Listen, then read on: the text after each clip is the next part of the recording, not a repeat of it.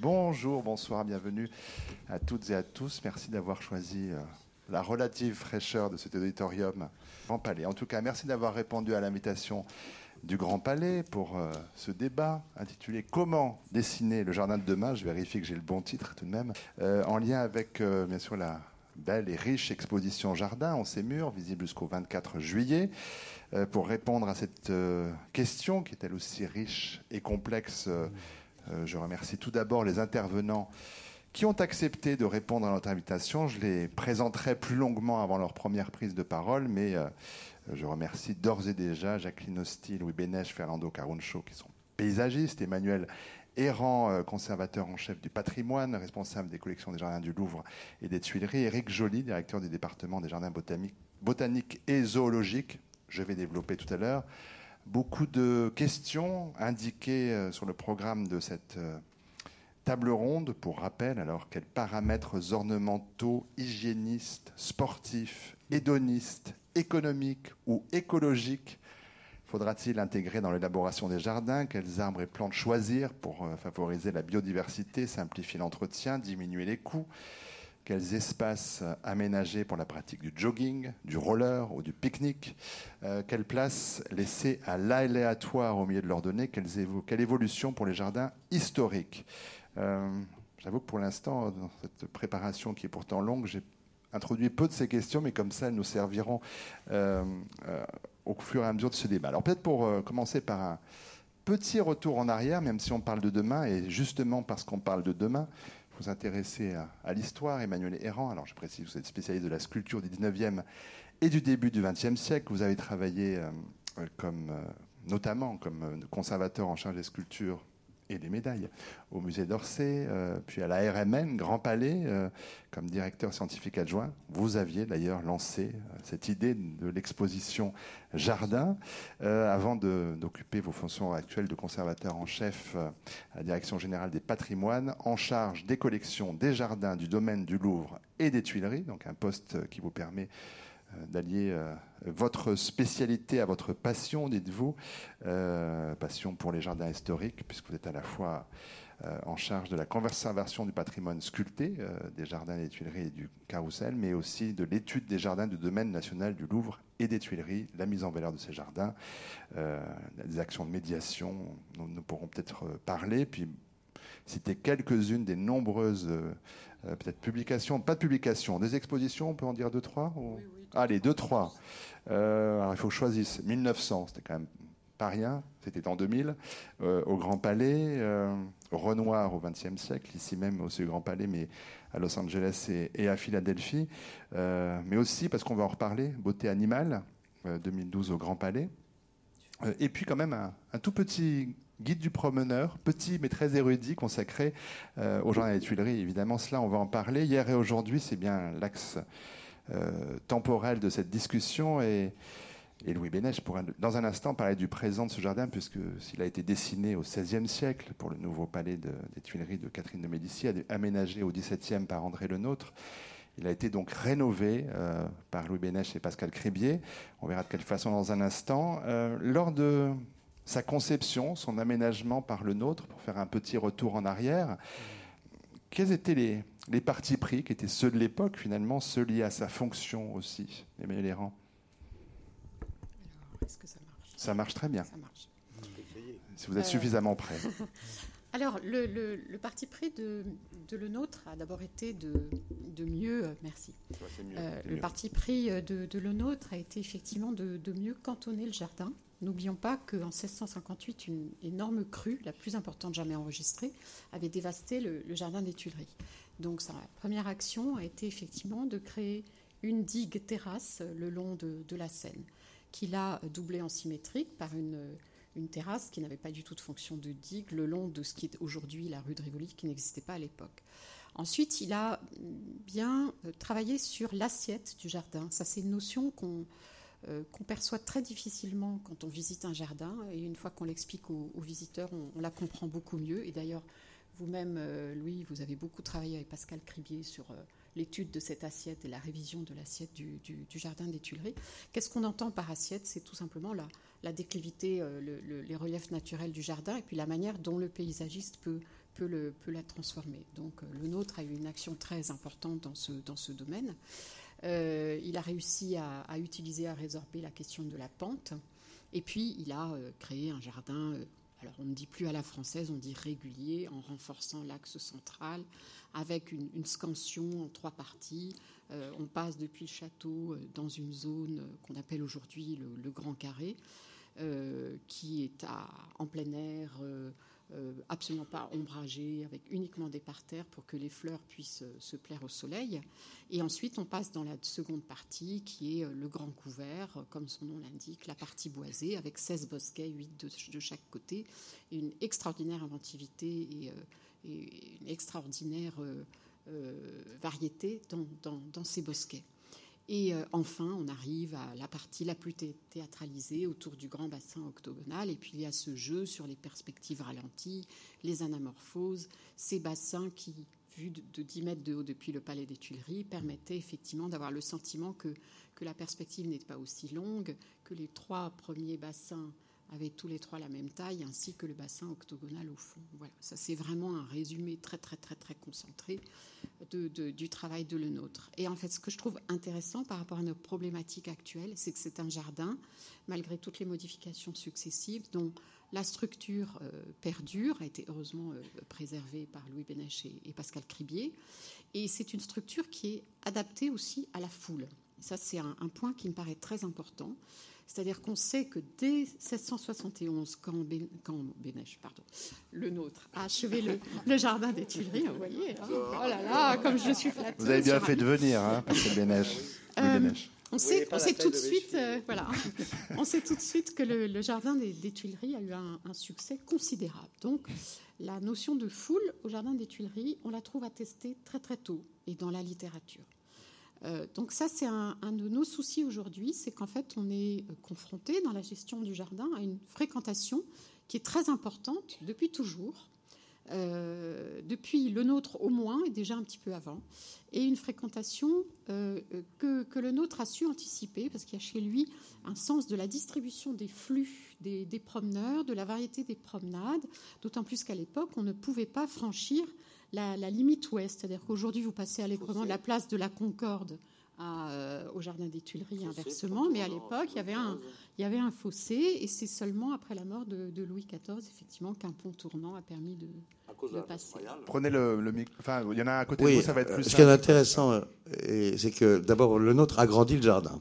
Il annexe la garenne de M. Renard, et puis il le pousse vers l'ouest.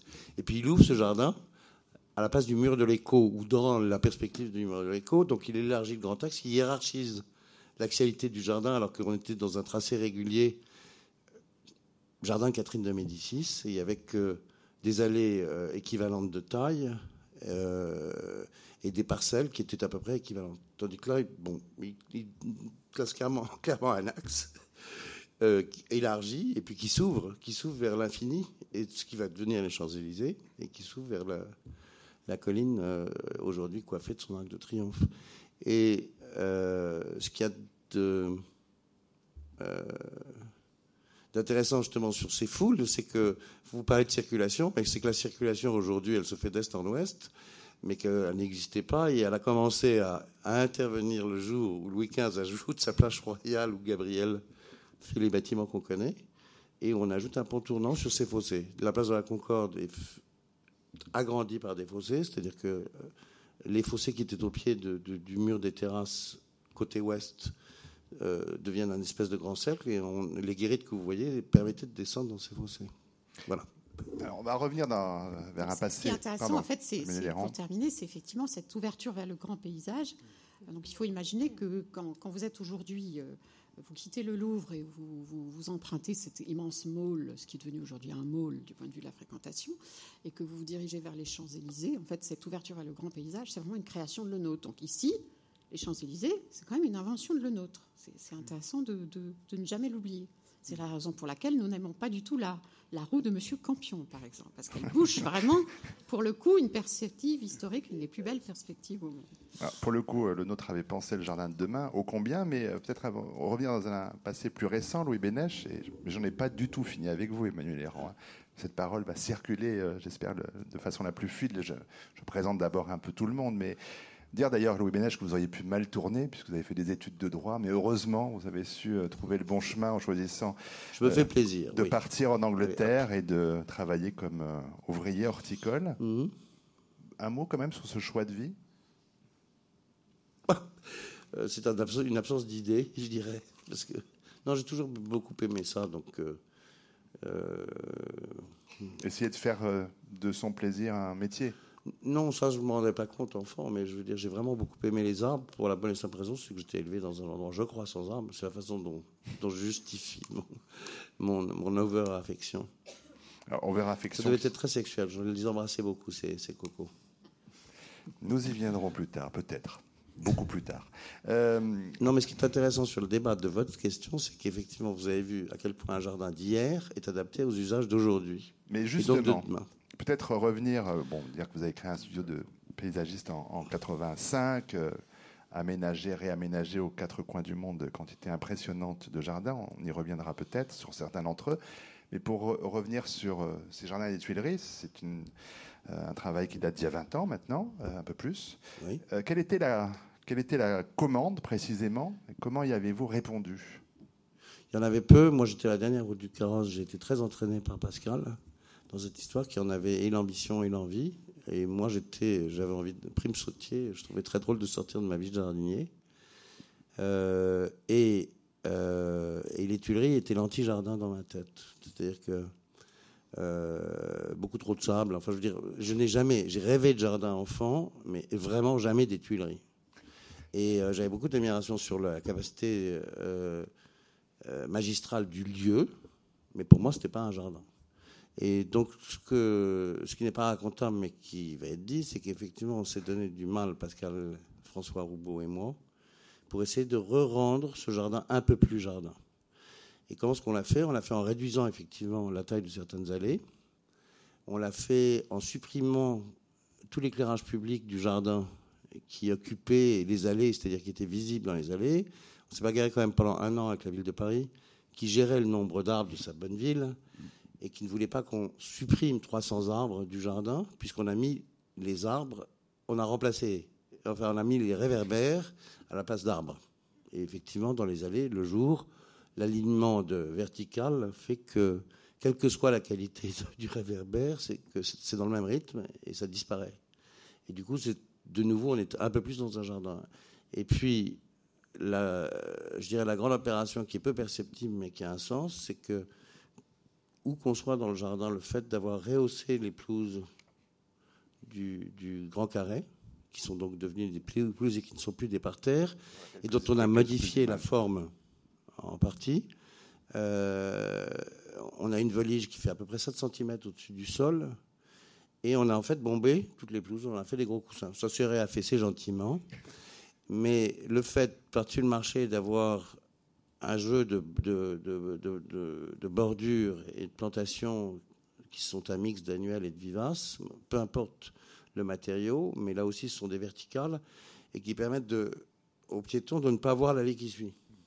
C'est-à-dire que ce n'est pas une vue en plan, mais le piéton voit un peu moins de minéral, alors que c'est un jardin qui était fatalement, enfin qui était perçu comme euh, poussiéreux. Il l'est toujours, mais euh, dans la lecture était poussiéreuse avec des murs qui sont les murs de terrasse, une statuaire très importante et des socles qui sont blancs. Enfin, tout ça est très euh, et, et, donc on a rétréci tout le registre des allées en, en le justifiant aussi dans la tête sur cette capacité que le nôtre avait à se retrouver des points de repère dans le paysage ou dans la continuité de l'œil qui file pour être capable d'appréhender et mesurer les espaces.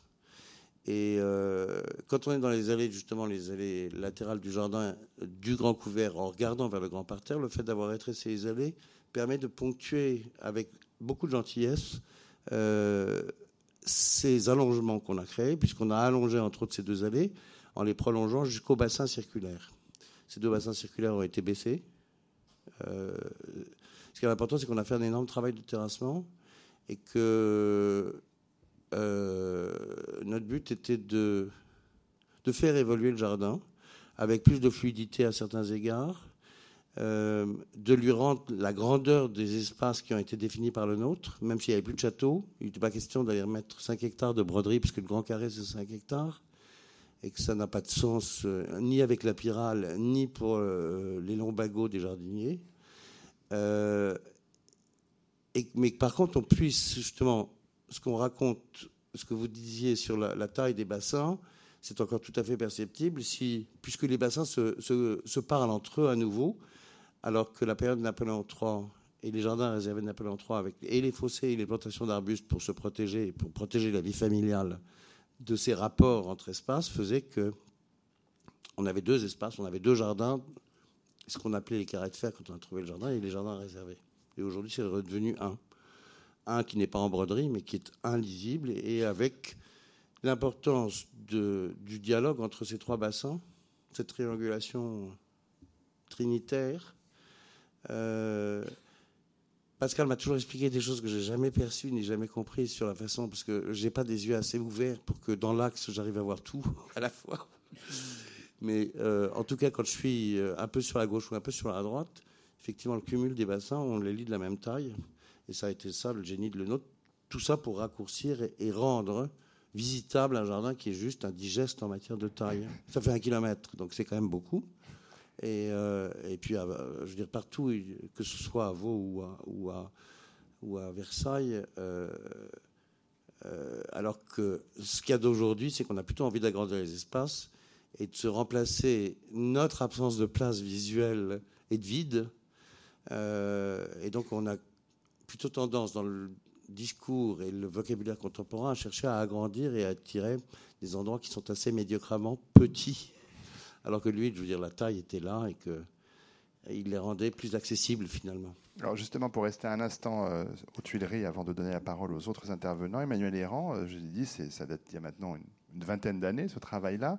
Est-ce qu'il y a des réflexions en cours pour dire que peut-être il faut aménager d'autres espaces. Est-ce qu'il y a des, voilà, des, vos, collègues et vous, des collèges peut-être plus ouverts, réfléchissent à l'opportunité de, euh, de faire à nouveau évoluer euh, ce jardin-là et quelques autres peut-être?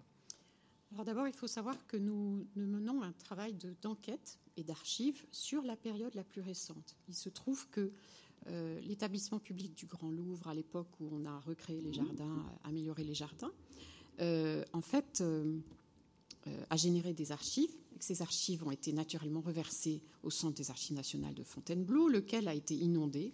Donc moi, quand j'ai été nommée il y a deux ans, je me suis dit chouette, je vais tout de suite aller à Fontainebleau, euh, regarder tout ça. Et en fait, euh, on n'y a pas accès. Donc, il faut contourner. Donc, on, lance des travaux de recherche. Vous avez vous-même très gentiment répondu à une étudiante de l'école d'architecture de Belleville qui a mené un remarquable travail hein, sur, le, sur l'innovation au Jardin des Tuileries au XXe siècle et notamment la, rénovation que vous avez menée tous les trois. Euh, moi-même, j'interviewe beaucoup de, gens qui ont participé à, tout cela. Et je, dois dire que c'est la disparition prématurée de Pascal Cribier qui a joué le, un, rôle de déclencheur. c'est là où j'ai réalisé, je me suis dit, mais euh, il y a une mémoire qui se perd. Et euh, j'ai été confrontée à ce à quoi un conservateur est souvent confronté, à savoir que c'est parfois plus facile, j'exagère un peu dans le cas des Tuileries, mais c'est plus facile d'étudier le XVIIe siècle que la période récente. Donc il faut avoir à, la fois une, vision euh, historique, en utilisant exactement les mêmes manières de, travailler qu'un conservateur de musée ou qu'un historien de l'art, etc. Et d'un autre côté, euh, j'ai la chance d'être, euh, de, participer à la gestion de ce jardin. Donc j'ai à la fois le, côté historienne et le côté euh, gestion au quotidien, pratique. Et ça, c'est absolument fondamental. Et je suis sûre qu'il y a des choses que quelqu'un qui gère un jardin comprend des archives de ce jardin qu'un historien ne comprendra jamais. Donc, notre travail, d'abord, nous avons créé une sous-direction des, jardins au Louvre, qui, tenez-vous bien, n'existait pas jusqu'à 2014. Donc, les jardins étaient gérés par une. d'abord, étaient gérés par le Centre des musées nationaux. Depuis 2005, le Louvre a récupéré, sans d'ailleurs le demander, la gestion de l'ensemble de ces jardins. Donc, on a maintenant une vision domaniale, et ça, c'est très important. Une vision à l'échelle d'un paysage un peu plus grand avec une logique liée euh, à la présence de deux palais et de deux jardins. N'oublions pas le carrousel entre les deux ailes du Louvre. Deuxièmement, euh, nous, nous, avons euh, groupé des compétences très très complémentaires au sein de cette sous-direction. ensuite, nous, euh, nous sommes confrontés à des difficultés de gestion. Donc, ce qu'on nous renvoie toujours, c'est trop de poussière, pas assez de végétal, pas assez de toilettes. Euh, et puis, ce que me renvoie une génération un peu plus âgée, c'est mais autrefois il y avait un guignol, autrefois il y avait euh, pas seulement le manège et les trampolines, les trampolines sont d'ailleurs récents, autrefois il y avait ci, il y avait ça. Donc, on est confronté aussi à aux attentes du public. Mais d'ailleurs, nous venons de, faire, euh, nous avons commandé en mars 2016 à la direction des études sociologiques du Louvre même une étude qualitative des publics. Quantitative, c'est très difficile. Il y a 13 entrées au Jardin des Tuileries. on estime qu'on a entre 10 et 14 millions de visiteurs promeneurs par an. Dans ce chiffre assez abstrait, on inclut y compris la personne qui tous les matins le traverse du nord au sud pour aller travailler. Enfin, c'est très très vaste. C'est impossible de comparer, mais on est probablement un des jardins les plus fréquentés euh, au monde. Moi, ce que je me permettrais, oui. Ce que je me permettre d'ajouter, c'est que euh, il y a ce qui est dit et ce qui est tu, et que euh, ce qui est dit représente à peine 10% à mon sens de la population qui pratique le jardin. C'est-à-dire qu'on parle des gens qui traversent le jardin très bien, mais ça représente 1% du nombre des gens. Euh, et d'une population, quand on parle de guignols ou de manège ou de trampoline, qui sont l'usage du jardin de quartier et de proximité, que les Tuileries ont aussi, et des quelques joggers dont on parle. Mais tout ça est, extrêmement limité à, une, population voisine et que ce qu'il y a d'intéressant justement dans un travail de conception, c'est d'oublier tout ce qu'on oublie. Enfin non, de penser à tout ce qu'on oublie. Et euh, c'est évident qu'on a pensé aux gens qui jouaient à la pétanque, y compris pendant le chantier. Je veux dire, le jardin était ouvert, donc on avait tout le loisir d'observer euh, l'usage du jardin. Et euh, dont celui dont on ne souhaitait pas vraiment qu'il soit présent, c'est-à-dire la grande roue dont vous parlez. Je la préfère sur la Concorde que dans le jardin mais je la trouve saccageuse en matière visuelle pour ces gens qui se taisent et qui ne sont que des gens qui ne passent à Paris et qui mettent pas une petite enveloppe en disant les bons points et les mauvais points de l'endroit, mm. et que les bons points et les mauvais points de l'endroit ne sont donnés que par les gens qui le pratiquent quotidiennement, pratiquement. Et, euh, mais justement, ce qui est amusant dans un, travail de, euh, de, de, regard qu'on a, puisqu'il n'y a pas de programme, enfin, il n'y a pas eu de programme pour la, notre travail dans le jardin il y avait un respect de l'histoire. Ce qu'on nous a demandé était d'une évidence. Et quand vous dites qu'on, Dieu merci, on n'y a pas touché, c'est que c'est un jardin qui est plus fort que nous. C'est-à-dire que quoi qu'on y fasse, on n'y fera pas grand-chose. Et que c'est pas y rajouter trois feuilles qui vont changer quoi que ce soit. Notre intervention très forte d'avoir descendu le jardin, on la fera pas deux fois. Et surtout, il ne se passera rien, à part l'entretenir, et l'entretenir au mieux. Et effectivement, il y aura peut-être des moyens pour faire qu'il y ait un peu moins de poussière, euh, des moyens pour que pour que les fleurs soient un peu plus adaptées, pour que, enfin, je ne sais pas. Alors on trouve des tas de gimmicks pour des tas de détails, mais, le jardin, il sera éternellement là. Alors on reviendra dans un instant sur les, demandes contemporaines, mais pour finir rapidement, parce que pour, entendre les, autres. Avant de euh, revenir vers vous, mais on, travaille sur, euh, sur, sur des problématiques qui sont effectivement euh, très importantes aujourd'hui. Bon, le, développement durable, ça paraît une tarte à la crème, mais je peux vous dire qu'à l'échelle de la, l'échelle de la gestion d'un jardin, quand on a des étés extrêmement chauds, extrêmement secs, il faut savoir gérer l'eau. Euh, quand on a des marronniers qui sont euh, atteints par euh, la mineuse, des ormes par la graphiose, etc. etc. Donc il y, a, effectivement beaucoup de paramètres qu'il faut prendre en compte et que de manière extrêmement pionnière, hein, ça ne l'oublions jamais, on en a bien conscience, vous avez formulé, j'allais dire, un, peu avant tout le monde. Hein. quand j'ai relu votre, votre déclaration d'intention au moment où vous avez répondu au concours. Je l'ai relu avant de venir. C'est impressionnant la pression ce que vous avez eu effectivement de, de la gestion. De, On avait en tête d'avoir effectivement une notion du jardin de demain. on, va y venir. Non, mais quand sur les préconisations. C'est pas les préconisations, c'est que la cour du carrousel que nous n'avons pas faite, on avait fait un jardin qui ne soit pas arrosé, en disant l'eau sera un problème de demain. Et effectivement, la façon dont on a agi dans le jardin, c'est de diversifier un maximum les essences du jardin, c'est-à-dire travailler par des axes et ne pas avoir que des marronniers. La mineuse n'existait pas à l'époque. La graphiose existait largement et les ormes des, Tuileries sont des, bastions de résistance eux-mêmes grâce à la pollution. Donc alléluia la voiture, mais non, mais il n'y a plus d'ormes nulle part en France sauf aux Tuileries. Je schématise, mais c'est un peu ça. Éric Joly, ingénieur agronome de formation, entré en 80 à la direction de l'espace vert de la ville de Paris, puis directeur de l'école d'horticulture du Breuil, l'école de la ville de Paris, très ancienne, euh, pour former les jardiniers qualifiés pour l'entretien des nouveaux jardins de Paris. Euh, vous y avez créé une filière BTS, des cursus spécifiques. Euh, vous aurez aussi la, responsabilité du service des productions et achats horticoles, celle du conservateur du jardin botanique de la ville de Paris. Je, vais assez rapidement pardon, sur ce parcours. Vous rejoignez le Muséum national d'histoire naturelle en 2004. Euh, vous êtes directeur de Jardin des plantes et de l'Arboretum de Chèvreloup. En 2011, euh, vous prenez la responsabilité du département des jardins botaniques et zoologiques du muséum, donc il regroupe le Jardin des plantes, l'Arboretum Chèvreloup, la ménagerie du Jardin des plantes, le parc zoologique de Paris et trois autres sites en région.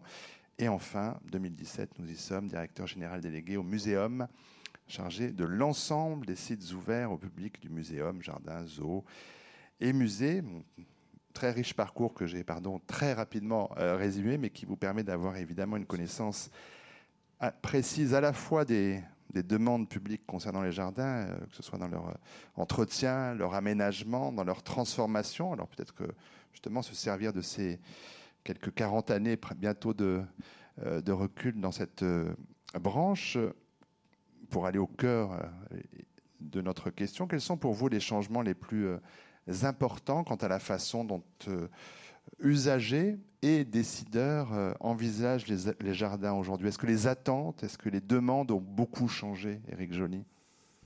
Euh, Oui, elles ont, à mon sens, beaucoup changé. Même en 40 ans de carrière, on, le voit.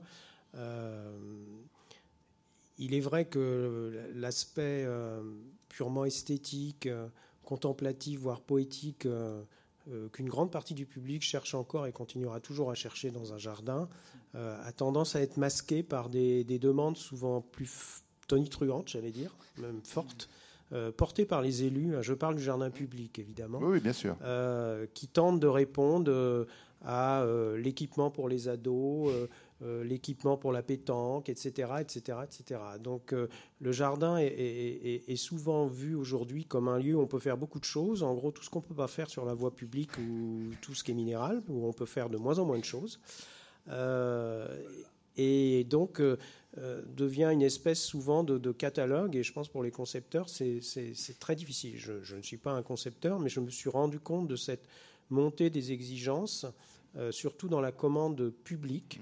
Euh, on reconnaît aujourd'hui en termes urbains euh, la, forte structuration qu'il peut y avoir autour d'un espace jardin. Et à Paris, on est vraiment bien placé pour le lire, en particulier à travers la trame haussmanienne, puisque la trame haussmanienne se nourrit de places, d'avenues et de jardins. Mhm. Ce n'est pas uniquement euh, pour mettre du verre ou pour un usage de proximité, ça l'est aussi. Mais sa structure, et encore aujourd'hui, euh, Paris. Euh, mais au-delà de ça, euh, on a vu ces usages. Et je pense qu'il faut, pour le concepteur, savoir répondre un peu, mais pas complètement. Et enfin, ça a été dit de façon beaucoup plus élégante que je ne pourrais le dire, savoir parler au nom de ceux qui parleront pas de toute façon. Les gens qui ont envie de voir des fleurs ou simplement se reposer sous les frondaisons, c'est pas forcément ceux qui vont être entendus en premier. Donc euh, je pense qu'aujourd'hui, le jardin est souvent vu par les élus euh, pour sa valeur d'usage plus qu'autre chose. Utilitaire. Utilitaire. Mmh. On demande beaucoup de, de fonctions au jardin. Voilà, il l'a toujours été hein, en termes d'urbanisme, en termes d'organisation. Ça, c'est presque, c'est fondamental. Et quand on évoque les grands jardins historiques euh, comme les Tuileries, ils organisent la ville, ils organisent des perspectives, puisqu'on est encore dessus. je parlais du 19e siècle qui est fondamental à Paris. On vit encore dessus. Et euh, une certaine trame de jardin, par exemple, le long des bords de Seine, euh, va jusqu'au XXe siècle avec euh, le parc André Citroën, hein, qui est construit dans tous ces jardins qui sont alignés, quand vous regardez le plan de Paris, Trocadéro, etc., etc., qui sont jardin des plantes aussi, mais bien que sa construction soit totalement aléatoire et n'a rien de pensé initialement. C'est une particularité de ce jardin, c'est qu'il n'y a pas eu initialement un grand geste qui a dit on va faire quelque chose de merveilleux avec une belle perspective de 600 mètres de long.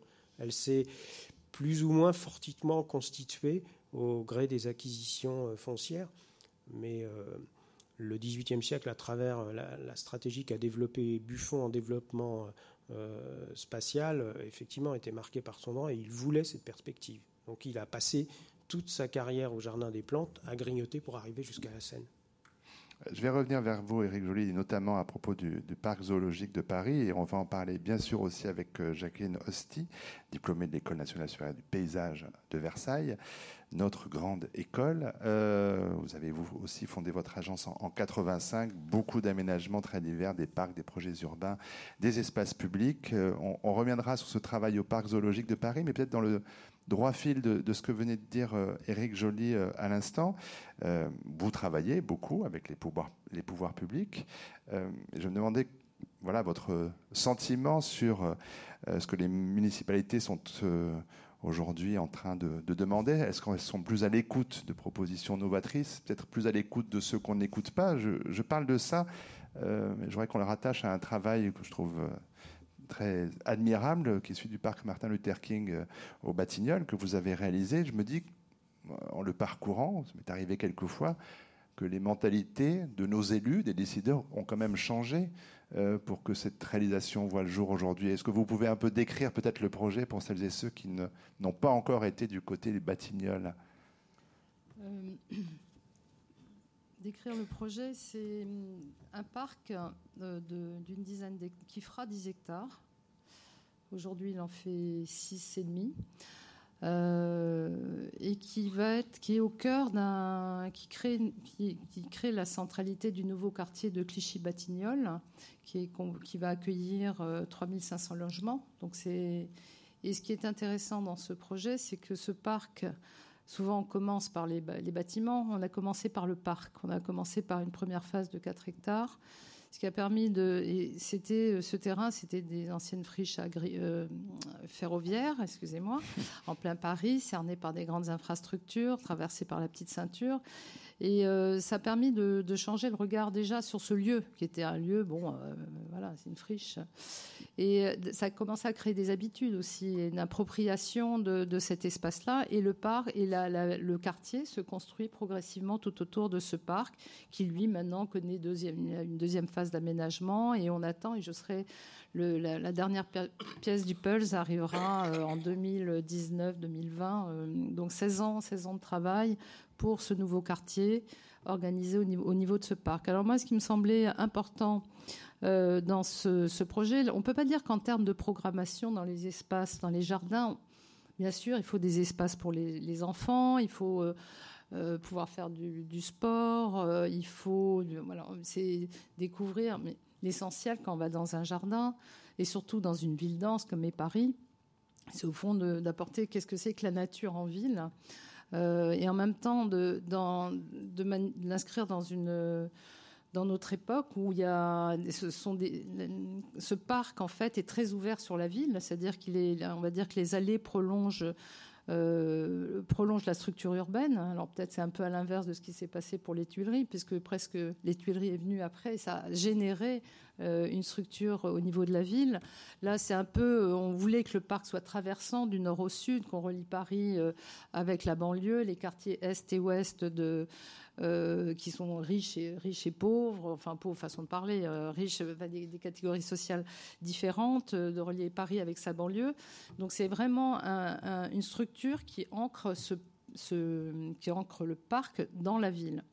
Et puis, euh, à côté, il y a un très joli exemple qui était un des prototypes euh, des, squares haussmanniens, qui est donc le, square des, Batignolles, le petit square des Batignolles qui fait 2 hectares 5 et qui pour moi était une source d'inspiration.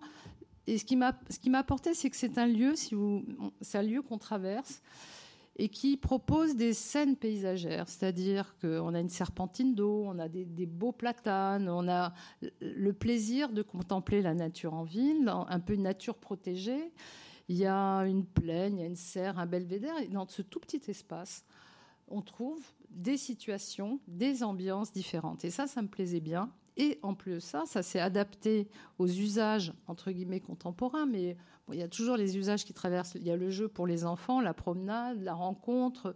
Mais autour de, ce, ce, cette structure de parc, vous accueillez beaucoup d'usages. Et j'ai trouvé ce rapport, ce, ce croisement entre les usages attendus et qui sont nécessaires dans, nos villes denses, où on a besoin d'aller à l'extérieur, de, courir, de rencontrer les autres, euh, de, croiser ces usages, de les accueillir, mais dans des ambiances paysagères qui fait que on va là comme euh, on, va contempler la nature. Moi, je sais que par exemple le jardin des plantes, j'aime bien aller voir quand, au printemps voir les grands cerisiers en fleurs qui sont un spectacle en soi. Et donc dans ce parc, on a essayé de croiser, enfin j'ai essayé de croiser ces deux dimensions, celle de la nature dans la ville, qui a été exprimée de manière un petit c'était exprimé à travers les variations saisonnières, qui est le propre des jardins, mais installé de manière géographique pour qu'elle fasse, qu'elle crée des effets spectaculaires. Un peu l'idée étant qu'au Japon, quand les cerisiers en fleurs, c'est le lieu, c'est les lieux des, moments des voyages. Les gens se donnent rendez-vous, on va pique-niquer sous les, cerisiers, et c'est un peu ça que je souhaitais euh, créer dans ce parc. Donc on se déplace dans le parc pour, euh, on traverse le printemps entre guillemets, sauf que à l'automne, cet endroit-là sera aussi extrêmement très intéressant, mais c'était une manière de, euh, euh, d'avoir des espaces particuliers à des moments de l'année. Et en fait, ce parc évolue vraiment avec les saisons et accueille de nombreux usages. Alors, il me semble que c'est important de ne pas toujours figer par en disant il va y avoir euh, un programme trop lourd, il faut des espaces possibles, il faut que les gens puissent s'approprier ces, espaces-là, des espaces larges euh, où on va retrouver tout le monde, par des espaces plus intimes où on est un petit peu à l'abri, des espaces un peu en hauteur où on contemple d'en haut. Je pense que c'est euh, offrir cette qualité et cette diversité de situations où les gens l'approprient en fonction de leur humeur et de leur euh, voilà on a envie d'être avec les autres ou pas on a envie de voir ses enfants euh, jouer en, discutant avec ça enfin voilà. C'est donc un lieu extrêmement accueillant tout en étant dans une structure paysagère de qualité. Alors c'est sûr que c'est on est dans un jardin de la ville de Paris qui est fermé la nuit donc ça permet d'apporter une certaine euh, préciosité au jardin, chose qu'il est plus difficile de faire dans un jardin ouvert. On parlait d'agression, euh, voilà, il y a des incivilités euh, partout et ça, c'est donc voilà, c'est un programme adapté, protégé. C'est clair qu'un jardin, et on parlait tout à l'heure sur le, c'est vraiment mettre en scène le monde du vivant et faire ça, c'est faire une nature et c'est extrêmement, c'est jouer de l'artifice. C'est une mise en scène pour que ce monde, ce vivant puisse se développer et prendre place et au fond, on a, l'impression d'avoir un paysage un petit naturel, c'est ce qu'on a souhaité, alors que c'est totalement artificialisé dans la mise en œuvre de ce, de ce jardin. Euh, peut-être que je reviendrai évidemment aussi vers vous, Fernando Caruncho, qui vous écoute euh, depuis tout à l'heure avec intérêt euh, et qui ne s'est pas encore exprimé. alors là aussi, quelques mots sur le parcours pour dire que vous avez suivi des études de philosophie, vous avez développé un goût très prononcé pour toutes les formes d'art. Vous avez ensuite suivi des études au Castillo de Batres, qui est une, école de paysage madrilène, que vous avez créé votre propre studio, vous aussi, très jeune. Vous avez beaucoup travaillé en Espagne, mais euh, rapidement aussi dans le monde entier. Euh, on dit de votre travail que le rapport à la lumière y est essentiel. la question de la géométrie et surtout la relation avec le paysage et l'architecture. Et on reviendra sur cette notion-là qui est évidemment très importante pour les paysagiste, je pense. Peut-être une évidence, mais ce serait bien que vous en parliez tous trois euh, du XXIe siècle, le lien entre le, jardin et ceux qui l'environnent, euh, même architecturalement. Pardon de résumer un peu sommairement euh, votre pensée, mais vous allez pouvoir développer. Alors, j'ai dit paysagiste, vous préférez le mot de jardinier. Bon, je vous ai appelé paysagiste tout à l'heure, mais on peut corriger. vous travaillez essentiellement pour des jardins privés. Alors peut-être peut commencer par là. Est-ce que la commande publique est trop contraignante, trop tonitruante, euh, euh, demande trop d'équipement Est-ce qu'elle brimerait votre liberté de création? Est-ce que c'est pour ça que vous faites peu de commandes publiques, Fernando Caruncho C'est vrai que, que je fais très peu de travail public. Et en même temps, on finit avec euh, Renzo Piano en travail, un jardin à Santander, juste en face de la mer, un jardin petit, jardin public de 5 hectares, qui, bon, qui a été une grande expérience pour moi parce que comprend les différentes nécessités d'une ville, pour moi, a été vraiment un grand, euh, une grande expérience. Mais euh, je dirais que pour moi, de mon point de vue très personnel, c'est vrai, et il y a quelque chose qui définit un jardin d'une manière euh, très nette. C'est-à-dire, s'il y a un sens poétique, ou il y a un sens poétique. Et ça, c'est le fondamental d'un jardin, indépendant qu'après, il va être public ou privé.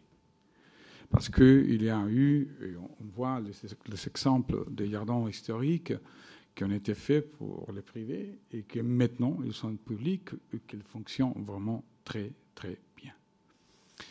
Alors, toujours avec les inconvénients d'une population comme à Paris, qui est vraiment incroyable du point de, vue touristique et qui oblige à deux situations, à donner des, solutions à des situations très spéciales. Mais c'est vrai que même à Boboli, à Firenze, à Florence, il y a le même problème, même à l'Alhambra, à Grenade, ou partout où il y a un grand euh, jardin historique public, il y a ces gros problèmes que pour moi, je dirais, la responsabilité des agents publics, c'est de soutenir la, euh, la relation poétique entre le jardin et les gens qui se promènent. Cette situation, cette perception poétique est fondamentale à l'éducation de l'homme, partout, tout le temps. Euh, en même temps que c'est important de faire le sport ou faire des autres activités. Mais je crois que le jardin de toujours a été juste l'espace pour la contemplation, pour rien faire, pour lire, pour se promener, pour jouir, et autrefois pour rien faire. Même pour aller avec des amis, euh, des fiancés, des amoureux, parce qu'ils ont de lieux faits exactement pour ça. Alors, donner à cet espace qu'ils ont vraiment extraordinaire dans l'histoire de la culture et la civilisation des hommes, un changement aussi violent qu'ils ont continué à faire depuis, les, depuis 60 ans, je trouve qu'au moins mérite en considération euh, maintenant. Euh, pour arriver à comprendre qu'est-ce qu'on va faire avec l'idée du jardin du futur. Ça veut dire, il faut mettre les valeurs et comprendre qu'il faut faire, dès mon point de vue, un changement de valeur et mettre les valeurs essentielles des jardins au premier degré et continuer et donner les suivantes valeurs qui sont tous importantes, mais dans, son, dans sa place. Alors, et bon, c'est pas facile, parce que le cellule veut une chose, et le créateur jardin veut une autre.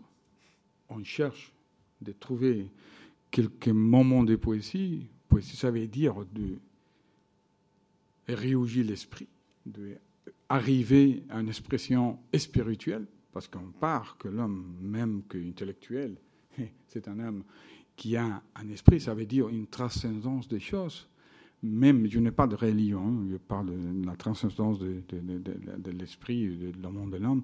Alors ça, c'est fondamental pour l'éducation de gens de maintenant, mais surtout pour le futur, futur de, notre enfant, notre jeunesse. Alors, j'ai travaillé beaucoup dans le public. Il y a des gens dans privé, pardon, privé qui, qui ont devenu curieusement publics. Par exemple, en Vignoble, que nous avons fait à la Puglia et que j'ai fait vraiment bah bon, comme une actuation agricole où unir l'utile et le beau. Ils sont 100 hectares, plus ou moins la taille de Retiro à Madrid. Et un jour, on, m'a dit, le, propriétaire, Fernando, il va venir un groupe euh, de personnes d'Italie très intéressées au jardin, l'agriculture, tout ça. Est-ce que tu peux venir donner quelques mots? Bon, oui, était les mois d'août. Excuse-moi, je, prends quelques jours de vacances, mais bien, s'il vous plaît, bien, bien. Alors, je, viens avec une de mes fils j'arrive au vignoble, à la masseria, et je viens qui, vient des autres, de plein de gens. Je dis, mais à quoi bien cette bouse pour? Ah non, c'est pour, c'est pour la lecture. Mais comment pour la lecture? Mais c'est pas un groupe de 70 personnes. Non, non, non, il y a beaucoup de gens qui viennent. Et cette vignoble a devenu vraiment quelque chose de l'agriculture qui appartient à quelqu'un de privé, a devenu un jardin vignoble public. Ça veut dire qu'il y a une transférence du public au privé très, très curieux dans ce monde contemporain d'une manière très vite, très naturelle, et que les gens ont décidé. C'est pour ça que. Et, qu'est-ce que cherchent les gens là-bas? C'est très difficile parce que on, jouit de spectacle du vignoble. On se promène comme on se promène sous les pruniers de, ton jardin, ton parc à Paris mais on trouve qu'il y a quelque chose invisible qui les intéresse plus, probablement, que les choses visibles à faire dans un jardin avec des activités, comme on dit, des activités. Alors, bon, je vais poser cette question à mes collègues parce que je, trouve que ça c'est intéressant. mon point de partie, c'est ça, trouver les moments poétiques et après faire comprendre que ça donne aussi d'une grande expérience de jardin et qu'il ne faut pas du tout le perdre, même le conserver le plus possible. C'est pas facile du tout, mais c'est pour ça que c'est un défi. D'accord. Merci. Louis Bénèche, cette dimension euh, poétique dans la commande publique, peut-être Oui, je ne vais pas parler de poésie, parce que je trouve que ça la tue un peu que d'en parler. Mais le, euh, pour moi, j'ai jamais lu de différence entre le public et le privé, à part là aussi dans la pratique de pas d'interlocuteur, ou peu, c'est-à-dire que quand il y a un collège, c'est généralement le plus petit dénominateur commun qui fait l'agrégation et la démocratie mais ce n'est pas du tout le cas aux États-Unis, puisque quand vous travaillez aux États-Unis dans un cadre totalement public, avec une destination totalement publique, il y a un mécène derrière, ça veut dire qu'il y a un commanditaire qui a ses, ses caprices. Donc on travaille pour quelqu'un. Et euh, moi, justement, le principe, pour en revenir à ce que disait euh, Fernando, c'est que mon but du jardin, c'est que ce soit un havre et que ce soit une césure avec l'autre chose. Alors je ne sais pas si elle est politique, je ne sais pas si elle est sportive, je ne sais pas si elle est... Mais enfin, je veux dire, j'ai pas envie de bagnole, j'ai envie d'un jardin. Et euh, pour un jardin, du coup, en fait, on est relativement libre d'y mettre les ingrédients de sa propre sauce. Et quand justement je me, trouve, je fais donc peu de jardin public, mais quand je l'ai fait, je l'ai fait exactement comme si je le faisais pour quelqu'un. Mmh. Et c'est parce que le quelqu'un c'est 100 que ça me gêne que ce soit pas un. C'est-à-dire que il y a quand même à la fin de la journée, c'est un lieu de partage et que ce soit plus ou moins. Euh, moi, je suis extrêmement égoïste, c'est que je trouvais que les Tuileries que j'appelais mon jardin avec une prétention totale, je ne l'aimais que quand on avait fermé les portes et que je pouvais m'y promener seul. Hmm. Voilà. Mais euh, parce que j'aime les, jardins seuls aussi. Mais je sais à quel point c'est nécessaire pour pour l'âme ou pour, pour la personne d'avoir une trêve, d'avoir une coupure avec notre quotidien qui est un peu accéléré aujourd'hui. On est tous avec nos téléphones, nos mails, nos voilà. Emmanuel Léran, commentaire. Et Je voulais juste te dire une chose. J'ai été très frappée il y a quelques jours. J'ai participé à un colloque et Elisabeth Chereghini était présente dans ce colloque et on, parlait de toutes ces questions d'usage, de demande des élus et de demande des publics. Il me semble qu'il y a quelque chose d'un peu nouveau actuellement, c'est que grâce aux enquêtes ou à cause des enquêtes maintenant, les élus sont beaucoup plus dans une démarche participative. Donc on demande aux citoyens parisiens qu'est-ce que vous voulez, comment vous voulez aménager votre ville, donc les propositions les plus, utopistes, parfois les plus absurdes sortent. Et Elisabetta me racontait que, euh, à propos des buts de Chaumont, l'enquête de public avait montré que ce qui arrivait en tête des demandes de public, c'était des brumisateurs et avec comme argument, bah, vous savez, il va faire de plus en plus chaud, et donc c'était des, choses qui sortiraient de, l'air, comme ça, ou des allées, euh, et, qui permettraient de supporter le réchauffement climatique dans les années à venir. Voilà. Donc, euh, moi, je m'attends à ce qu'un jour on nous demande ça aux Tuileries. Mais si vous imaginez tout ce qu'on nous demande, c'est le skatepark, c'est euh, enfin, hallucinant. Quoi. En plus de tous les usages euh, actuels, la, possibilité de faire du rugby au milieu du jardin du carrousel, que des gens d'ailleurs font. Hein. on, trouve des, gens avec des crampons. Euh, un jour, près d'un malliol, j'ai vu comme ça une, une cage de foot, et puis au pied du, du, Louvre, une autre cage de foot. Voilà.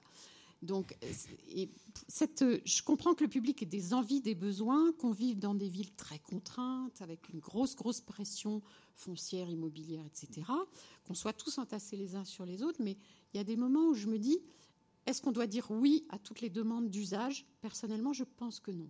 Et dans un jardin historique, on, on a l'argument de dire halte là, euh, classé monument historique, la BF ne voudra pas, euh, la BF ne veut pas, etc. Voilà, mais ça, pour moi, c'est une, vraie question. Éric Joly, vous sembliez dubitatif sur la question à la fois du, participatif et avec le micro. Non, non, tout à fait. J'opinais du bonnet, au contraire, en disant ah. que c'est des choses euh, plus récentes. J'ai été éduqué dans les années 80, qui est une belle décennie de jardin pour Paris, mais effectivement, le participatif était peut-être moins développé qu'il l'est aujourd'hui. Il y a une chose sur le 21e siècle, c'est la notion de nature, parce que Jacqueline l'a évoqué. Alors d'abord, euh, euh, je pense que tous autour de la table, on est d'accord pour dire qu'un jardin, c'est pas la nature, c'est une œuvre d'art à part entière. C'est entièrement composé, mais il y a confusion parce qu'il y a une demande très forte de nature dans des citoyens qui sont de plus en plus dénaturés, bien entendu. Hein, beaucoup de gens ne savent pas euh, comment pousse, sur quoi pousse une tomate. Quand vous expliquez que des haricots, c'est une plante grimpante, on vous regarde avec des yeux grands ouverts. Euh, il y a vraiment une méconnaissance, mais profonde, de tous les mécanismes jusqu'à une perte de repères. Et quand Jacqueline parle simplement de la saisonnalité, mm. et eh ben, quand vous faites votre marché, on a perdu un peu, ne serait-ce que par l'acquisition. Enfin, c'est dit, c'est connu, mais il y a une vraie perte de ça. Et retrouver cette idée que les choses arrivent à un moment donné dans l'année, une fois, et qu'elles se reproduisent seulement l'année d'après, on a déjà franchi quelque chose. Donc les paysagistes, dans leur démarche, vont intégrer cette demande de nature, qui vont artificialiser ils vont être le filtre, les créateurs qui vont inventer cette nature supposée. Il n'y a jamais eu aussi peu de nature, elle est malmenée de tous les côtés, on, en parle tout le temps, et, les urbains qui, constituent maintenant l'essentiel des pays développés euh, ont soif de cette nature et souvent c'est le jardin. Et d'ailleurs, euh, il y a des chercheurs au muséum qui travaillent sur ce qu'on appelle la reconnexion à la nature. Euh, et qui examine les objets jardins, les objets, les objets zoos, les objets parcs naturels, mais ça peut être l'objet pot de fleurs sur votre balcon ou plante verte dans votre bureau, ou animal domestique, pour voir comment des gens qui n'ont plus aucun apprentissage étant enfants, euh, nous on a tout, enfin moi, euh, mais beaucoup de gens de mon âge, on a un grand-père qui cultivait des tomates, qui savait le faire, on vous expliquait que les marrons c'est à l'automne. Là, non, vous avez des gens de 30 ans qui, de toute façon, ne savent pas que les marrons, euh, c'est plutôt en automne. Et euh, ils regardent comment euh, des gens dénaturés peuvent se reconnecter à la nature. Et effectivement, ça va d'une balade dans le jardin, d'un cours de jardinage. Ça passe par des tas d'expériences et souvent très très jeunes. Et on sait que les jardins sont des lieux extrêmement importants pour ça.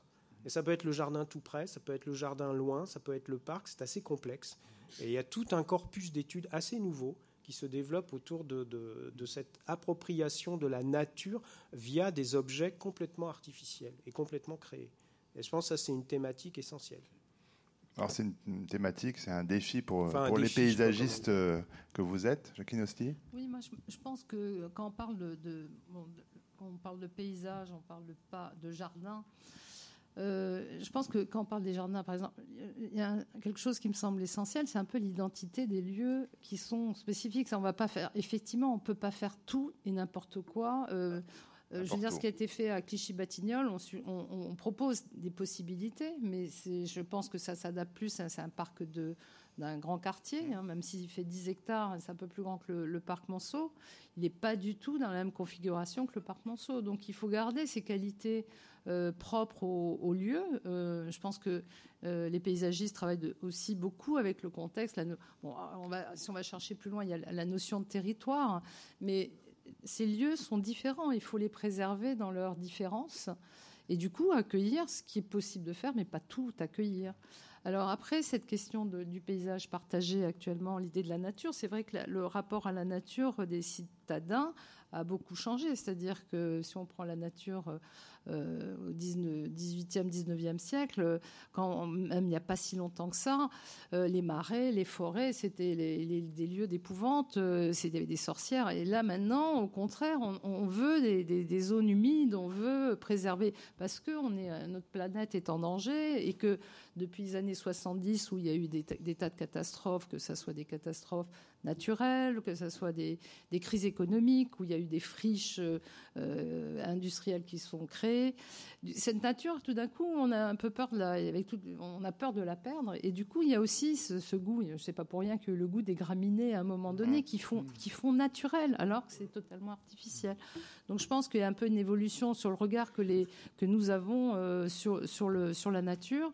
Et euh, bon, sur le côté participatif, je crois que c'est euh, c'est compliqué. ça, ça, ça, relève de la alors ça dépend où ça. Je trouve que des fois, dans certains endroits, c'est important de le faire. Il y a des endroits qui sont plus euh, euh, moins gâtés, on va dire, et euh, il y a des pressions peut-être sociales plus importantes. Donc, pour qu'un lieu soit aussi accepté, approprié, peut-être c'est important que les gens participent à la, au moins à la, ne serait-ce que la formation. C'est sympathique, mais on en fait, on en fait rien de la participation. C'est-à-dire que justement, ce qui serait intéressant dans la participation, c'est d'expliquer aux gens pourquoi est-ce que c'est pas possible. Oui. ce n'est pas possible, c'est très simple d'expliquer aux gens que la densité de surface, entre guillemets, jardin dans Paris n'est pas celle de Londres. Enfin, je veux dire, il y a des quantités. C'est pas poétique pour dessous, mais. Et on n'explique jamais rien aux gens. Alors évidemment, ils ne rêvent que d'une chose, c'est de consommation. Mais j'aimerais qu'on arrête de prendre des gens et que nous projetions sur des gens leur crétinisme. Quand on parle de vendange, tout le monde sait que ça ne se passe pas le 31 décembre. Et quand vous me parlez de saisonnalité, tout le monde voit qu'il y a des feuilles qui tombent dans Paris. Donc il faut aussi, je veux dire, là aussi modérer son. Arrêtons de prendre les gens, tous les gens pour des crétins, des Alpes. Parce que ce que j'entends, c'est un peu ça. Et ça me gonfle. Et justement, ce qui me gonfle dans les histoires participatives, c'est qu'on arrive à du vaporisateur et du, et du, et du sous le bras. Mais, euh, et que là aussi, on peut peut-être expliquer. Et les gens ne veulent que des gimmicks, mais qui n'ont rien à voir avec la nature, ça, et rien à voir avec leur ressourcement les demandes dans les histoires de participation et de. C'est juste pathétique. J'ai habité pendant un certain temps dans un quartier où je savais très très bien qui étaient les gens et je savais très très bien ce dont ils avaient besoin. Mais là aussi, on n'a pas besoin de leur faire jouer le rôle de, de singe savant. Alors effectivement, ça, ça, donne de la reconnaissance, mais on devrait trouver de la reconnaissance d'une autre façon ou d'une façon plus intelligente. Et qu'une fois de plus, on en fasse quelque chose. On n'en fait rien. Parce que le résultat, c'est qu'on ne fait pas ce qu'ils rêvent d'avoir, mais sans leur expliquer pourquoi. Hein. Alors, réponse. Hein, oui, je pense que c'est pas. Euh, je pense qu'effectivement, il faut pas prendre. Euh, il y, a, de toute façon, les élus. Enfin, il y a un moment donné, il faut prendre des décisions. c'est un acte euh, politique. Mais il y a des fois, dans certains cas, dans certains. Moi, j'ai pu. franchement, je suis assez dubitatif sur cette question des concertations. Mais je veux bien, quand elle est effectivement bien faite il y a un moment donné, je pense, dans certains lieux, ça peut être intéressant d'associer, ne serait-ce que pour informer, euh, communiquer avec. Euh, voilà. Après, euh, c'est pas eux qui vont décider de ce qui va se passer dans le jardin. Il y a vraiment. déception, à mon sens. Oui, de toute façon, c'est jamais. voilà, il y a une demande. C'est difficile de répondre aux rêves des uns et des autres. Déjà de répondre à ses propres rêves. Mais après, je vois par exemple sur Clichy-Batignolles, à un moment donné, il y a eu de la concertation. Et puis, euh, bon, il y, a les, les, gamins qui sont venus me voir en disant on aimerait bien avoir un skate, euh, etc. Bon, alors on a dit bah, pourquoi pas. Euh, c'est très légitime. Et c'est légitime. Après, moi, j'ai vu les gamins taper le ballon contre le mur de l'église. Je me suis dit, hein, si je peux leur mettre un mur où ils peuvent taper le ballon dans. Bon, et puis ça s'est déplacé. Je ne sais pas s'ils continuent toujours à taper sur le ballon. Oui, mais le, de le faire sur et voilà, après, il y a des lieux comme ça, c'est un peu de bon sens. Et puis d'accueillir. De, de, de, pro, moi, je suis fasciné dans ce que dans des jardins historiques, en tout cas, les choses ont été pensées pour l'évolution des usages. Mmh. Vous allez euh, au, but de Chaumont, ça n'a pas pris une ride sur le besoin de skate, mmh. sur des avenues, ça n'a pas pris une ride.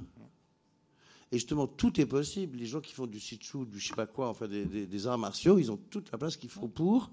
On n'en parlait pas il y a 50 ans. Donc, euh, je veux dire, là aussi, dans les évolutions sociologiques des choses, les choses se mettent en place avec plus de naturel que ce qu'on a besoin de programmer euh, parfois, à mes yeux.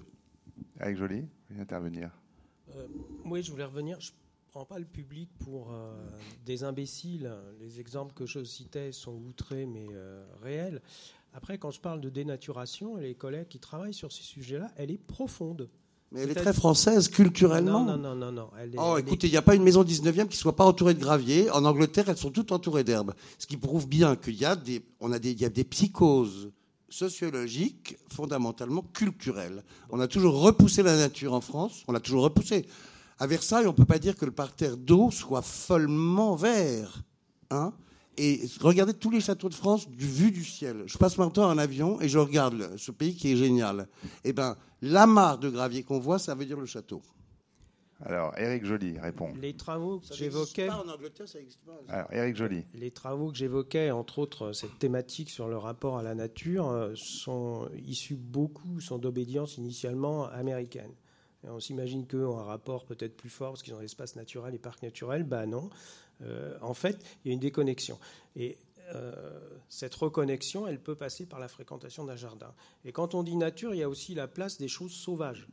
Euh, le fait d'avoir des mauvaises herbes au pied des arbres, mauvaises, entre guillemets, le fait de percevoir le vivant dans, dans tout son débordement, dans tout son foisonnement, dans tout son n'importe quoi, c'est quelque chose qui est difficilement acceptable et qui fait peur très vite.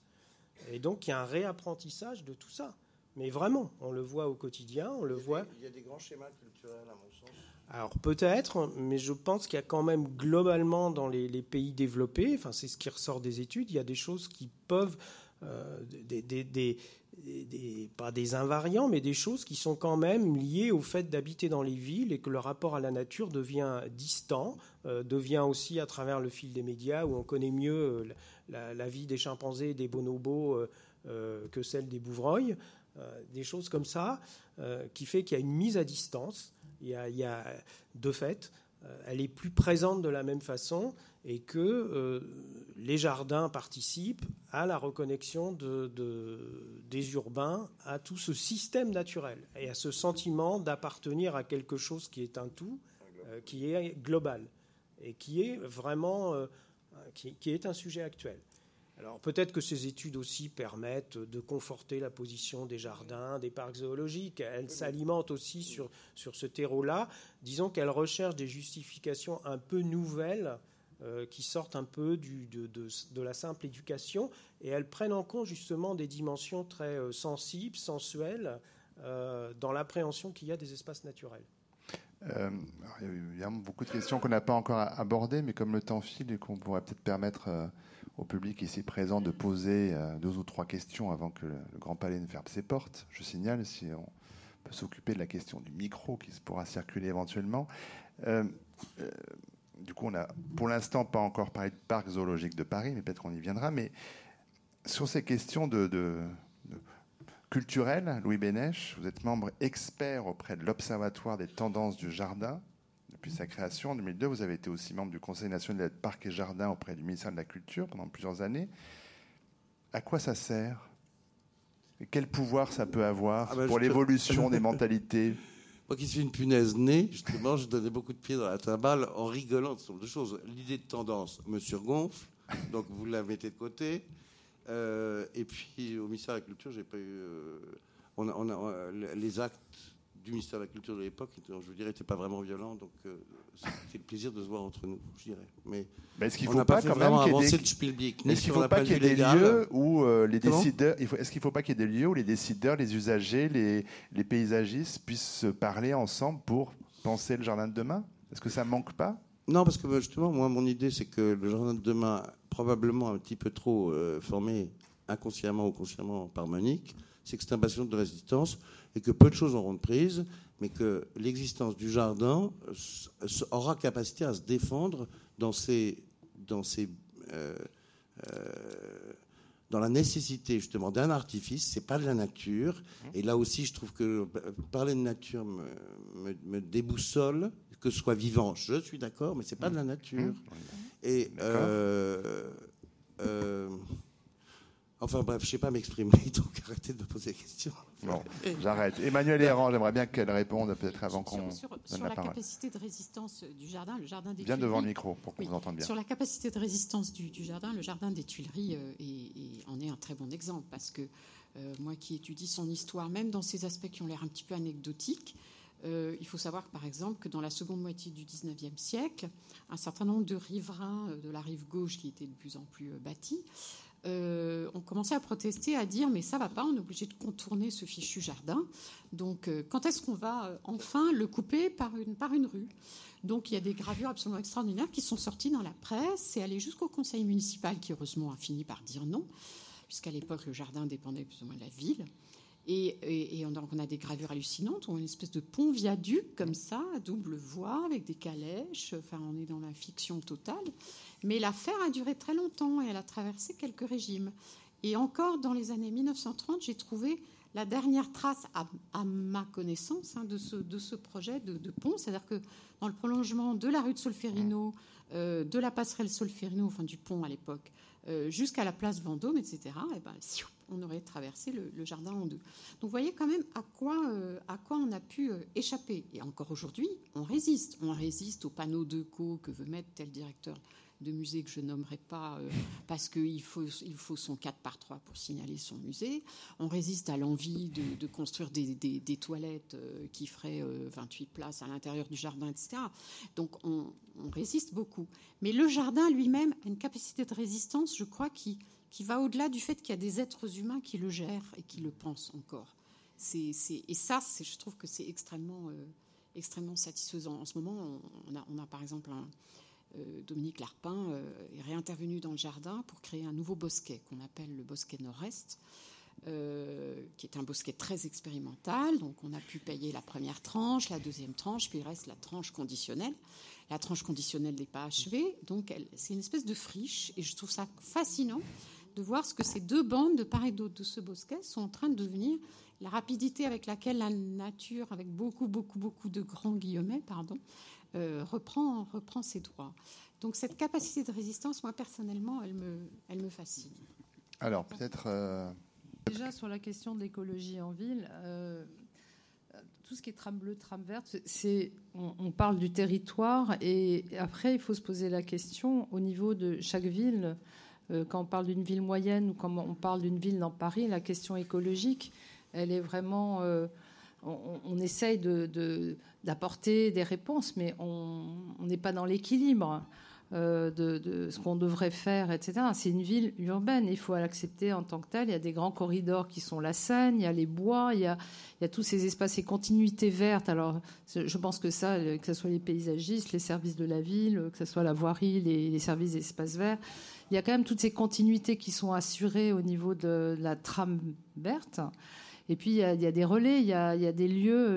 On ne résout pas. En fait, ce que je voudrais dire, c'est qu'on ne peut pas tout résoudre au niveau d'un euh, jardin. On participe à un grand tout.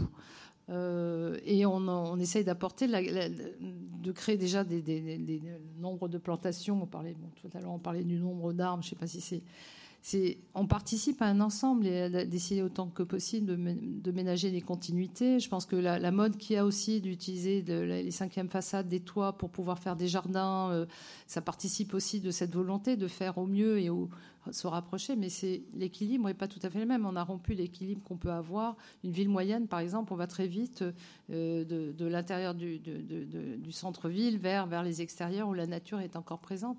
Alors qu'à Paris, à part la Seine, qui est le très très grand corridor euh, qui traverse cette ville, on est quand même loin de l'espace naturel. Avec Jolie, quelques mots peut-être là-dessus? Oui, au XXIe siècle, le, jardin euh, se conçoit dans des réseaux. Euh, parce que bon, les villes, surtout quand elles sont importantes, sont analysées aujourd'hui comme des écosystèmes.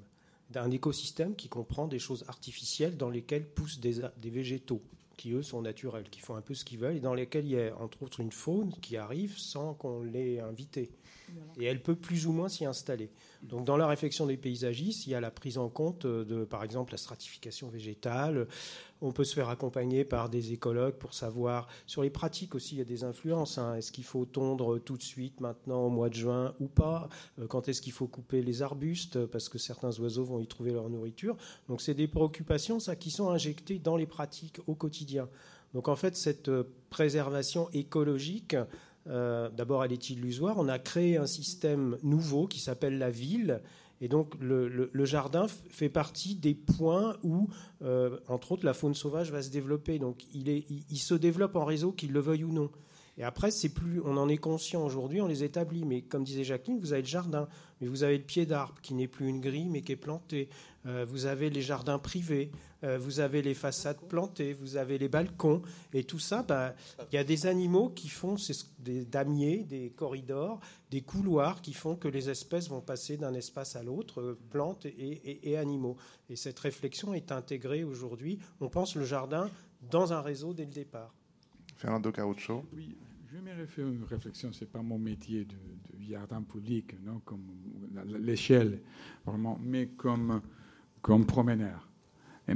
Et je viens hier de, passer quelques jours à, la Toscane, à, Florence. Et quand j'étais juste pour faire un jardin en colline, la colline del Bello Sguardo, et tu vois la ville de Florence, et vraiment c'est émouvante. C'est émouvante la relation qu'il y a entre la ville, les toits et l'arbre, les toits et, et, et la rivière. Alors, il y a une proportion vraiment extrêmement, extrêmement euh, incroyable. Ça, c'est qu'on parlait de la poétique. Ça veut dire, une sens poétique, je parle de la poésie, c'est le sens de, de l'acte de faire la beauté. Pas seulement de l'écrire. Je parle de, de l'acte de faire la beauté. Alors, quand tu es à Florence, tu comprends que cette ville arrivait à un point de maturité. Que serait très difficile de toucher, parce que si plus la touche, plus euh, bas les, niveaux. Alors, on a développé, grâce à Dieu, la, la ville autour de cette euh, Florence historique et encore à cette magie incroyable. La question serait, à quel point Paris ou Madrid Londres a eu cette point maturité Était juste avec Hosman avant Hosman Ça veut dire non, c'est important parce que dans le futur, quand on va dessiner de nouvelles villes, il faut savoir jusqu'où plus ou moins une ville peut supporter les points de la vie humaine. Parce que Paris, vu de dehors, c'est une ville incroyable. Il y a Tuileries, la rivière, euh, Luxembourg, Voie de Boulogne, la Seine, la Seine, la Seine. Vu de dehors, quand je viens à Madrid, c'est une ville de la splendeur. Pour vous, c'est, bien parce que vous habitez tous les jours. Vous voyez plus le problème, je vois la splendeur. Vous voyez le problème, je vois la splendeur. Alors, le, jardin des plantes, le jardin soyeux. Et vous étiez vraiment des gens privilégiés, comme à Londres. Parce qu'encore peut être pire. Je le dis parce qu'il faut vraiment se concentrer dans les choses de beauté qu'on a et les défendre au maximum. Parce que c'est dans cette beauté qui se garde l'espoir de gens pour le futur. Même si elle passe, cette personne passe 10 minutes, le jardin des Tuileries, c'est son moment de splendeur. Alors, euh, ce que je veux dire, c'est, parlons du jardin du futur, c'est plus jardin du futur, c'est la ville du futur. Qu'est-ce qu'on va faire avec... C'est l'urbanisme. C'est la question. Parce que maintenant, à Paris, qu'est-ce qu'on va faire? Planter plus d'arbres, c'est bien. Faire quelques squares de plus, c'est bien. Tout, c'est bien. Mettre des balcons, de, de, jardins verticaux, c'est bien. Mais tout est fait, pour dire d'une manière. Tout est fait, il y a les toits, et puis il y a encore, et, la ville, justement, parce que ce n'est pas nous, les paysagistes, qui décidons quoi que ce soit, c'est les politiques. Mais les politiques ont eu suffisamment conscience ces dernières années que des friches autour de Paris étaient à transformer en priorité en jardin avant de les transformer en, habitation, et ou en tout cas trouver un équilibre. Donc ça, je pense que c'est fait, mais ce qui est important, effectivement, si on parle d'écologie, c'est de, de, penser qu'il y a un équilibre entre, euh, entre le toit et, le, et, la feuille.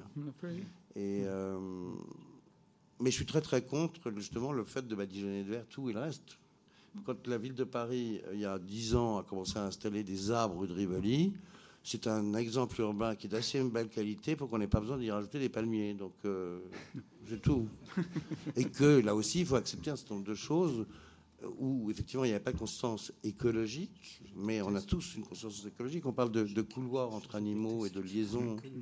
Euh, mais on ne peut pas faire beaucoup plus de choses. C'est pas parce qu'on est. Moi, ce qui m'intéresse, en règle générale, c'est le jardin à la campagne, ce qui est un peu égoïste, mais non, mais c'est vrai que le, peu d'endroits qu'il y a dans Paris qui se sont développés ces dernières années, ils sont infimes. Il y a eu la cour du Maroc, il y a eu ton jardin, enfin des choses nouvelles. Il n'y a, pas 36 000. La ville est bâtie, donc. Euh, euh, question, Madame. Euh, donc, merci beaucoup pour cette conférence. On vous parlait beaucoup des jardins en tant que lieu de, poétique, contemplatif, de consommation pour le promeneur. Donc, moi, je suis très sensible. Mais par ailleurs, je suis jardinière aussi le week-end à la campagne. Et euh, j'adore jardiner. Et l'acte physique de jardiner, dont par exemple euh, Penelope Hophouse parle très bien, et qui mène à une, à une vertu, enfin, qui est vraiment euh, une source de, de, recueillement dans des univers poétiques, mmh. spirituels, mmh. absolument. Mmh. Euh, moi, je rêve, malheureusement, je ne peux pas passer toute ma semaine à la campagne, je dois travailler aussi, et je rêverais de pouvoir avoir ce plaisir de jardiner dans des lieux de mon quartier. Donc j'habite dans un quartier Vraiment, je suis très gâtée dans le 7e. Et quand je vois au pied d'un arbre des mauvaises herbes, des graminées toutes folles, je suis très contente. Mais je me dis que si on mettait un petit couvre-sol ou si on pouvait nous laisser euh, mettre quelques graines, jeter quelques graines ou, participer en tant que jardinier, hein. euh, ce serait vraiment euh, voilà. Et pour moi, le futur, pour mes enfants aussi, ils, ont, ils peuvent jardiner à la campagne, mais si le jardin du futur c'était des lieux où effectivement on peut être aussi acteur en tant que jardinier, pas simplement promeneur. Euh, il me semble que est-ce que ça peut être une, route de réflexion et d'axe pour l'avenir? Emmanuel Errand. Je, ne parle pas au nom de la ville de Paris, vous l'avez compris, mais la ville de Paris développe considérablement ses initiatives et il y a même au, service des espaces verts, la direction des espaces verts, des accompagnateurs, c'est-à-dire que euh, si, si vous, vous, avez envie devant votre immeuble de cultiver le pied des arbres, vous pouvez, et des, animateurs, des médiateurs de la ville de Paris vont vous accompagner dans cette démarche, vous apprendre les bons gestes, les mauvais gestes, entre guillemets, et, vous pourrez comme ça euh, euh, cultiver votre, votre petit lopin euh, devant chez vous. Ça se fait de plus en plus, ouvrez vos yeux, alors peut-être dans le 7e, pas tellement, mais peut-être dans d'autres quartiers. En tout cas, moi j'en ai vu, j'en ai beaucoup photographié. Voilà. C'est possible aussi dans le 7 les, voilà, il y a les jardins partagés. Enfin, euh, Jacqueline Hosti C'est quelque chose qui se pratique dans d'autres villes. À Nantes, euh, il y a. Hmm. On peut aller, on peut, on, peut aussi la, euh, la ville N, mais pour creuser, par exemple, même en centre-ville, hein, pour mettre, je sais pas, des, des rosiers grimpants. Euh, mais après, c'est à la charge de le commerçant ou la personne qui a pris l'initiative doit se charger de l'entretien de, cet espace. Il y a une, espèce de Il faut être responsabilisé quand même. de pousser. Non, le drame, c'est les encadrements aussi, parce que c'est pas pour bah lancer des roses. Non, c'est pas ça. C'est que moi, j'ai planté n'importe quoi dans plein d'endroits dans Paris déjà. Et que n'ayant pas de jardin, bah, comme j'ai besoin de planter, bah, j'ai planté pas chez moi, fatalement. Mais j'ai pas attendu qu'on me dise, tu as le droit de planter là au pied de ton arbre. Et je l'ai fait un rebelle, vous, c'est pour ça. Non, mais c'est pas ça. C'est pas une question de rébellion. C'est que si on veut faire quelque chose, on, le fait. Et qu'il y a des endroits où on le fera pas, parce qu'on n'ira mm. pas planter un arbre au milieu des Invalides, mais il y a plein d'endroits où on peut, objectivement. Mm. Bien sûr. Et, euh, et ma perversion, je veux aussi que j'ai beaucoup planté de, choses moi-même dans des jardins faits pour, pour, pour des établissements publics, puisqu'on vous dit euh, c'est allergisant, euh, ça donne des boutons, euh, enfin, aujourd'hui, on a des listes de crétins incultes des années 1900. Non, c'est tragique. Hein. C'est tragique l'écologie, la façon dont elle est gérée euh, à l'échelon euh, à l'échelon administratif. Dernière question, Madame. Quels sont les projets sur la rive droite de la Seine récupérée? Existe-t-il des projets de jardin? Alors, est-ce que vous en avez connaissance les uns et les autres ben oui. Eric Joly, dans le micro, si vous avez. Ah, non, non, non, pas plus que vous. Hein, je parle d'informations particulières. Louis Bénèche a l'air d'en savoir plus que nous. Non, mais pas du tout. Euh, ça... vous laisse la. La rive droite dans Paris même? Oui. C'est quais qui ont été. Euh, dont les voitures euh, ont été. ah, sur les, les, voitures berges C'est ça dont vous parlez, hein Les voitures berges. Non, non, ça, je, je suis absolument pas au courant. Et il y aura sûrement des projets si, le, si la situation actuelle est effectivement dure. Bon, il y a évidemment beaucoup de sujets dont nous n'avons pas parlé, mais ça, c'est toujours le problème de ces questions si vastes. En tout cas, merci à nos, à nos invités ce soir d'avoir partagé leurs euh, réflexions, leurs connaissances, leurs compétences, et merci à ce public attentif et engagé.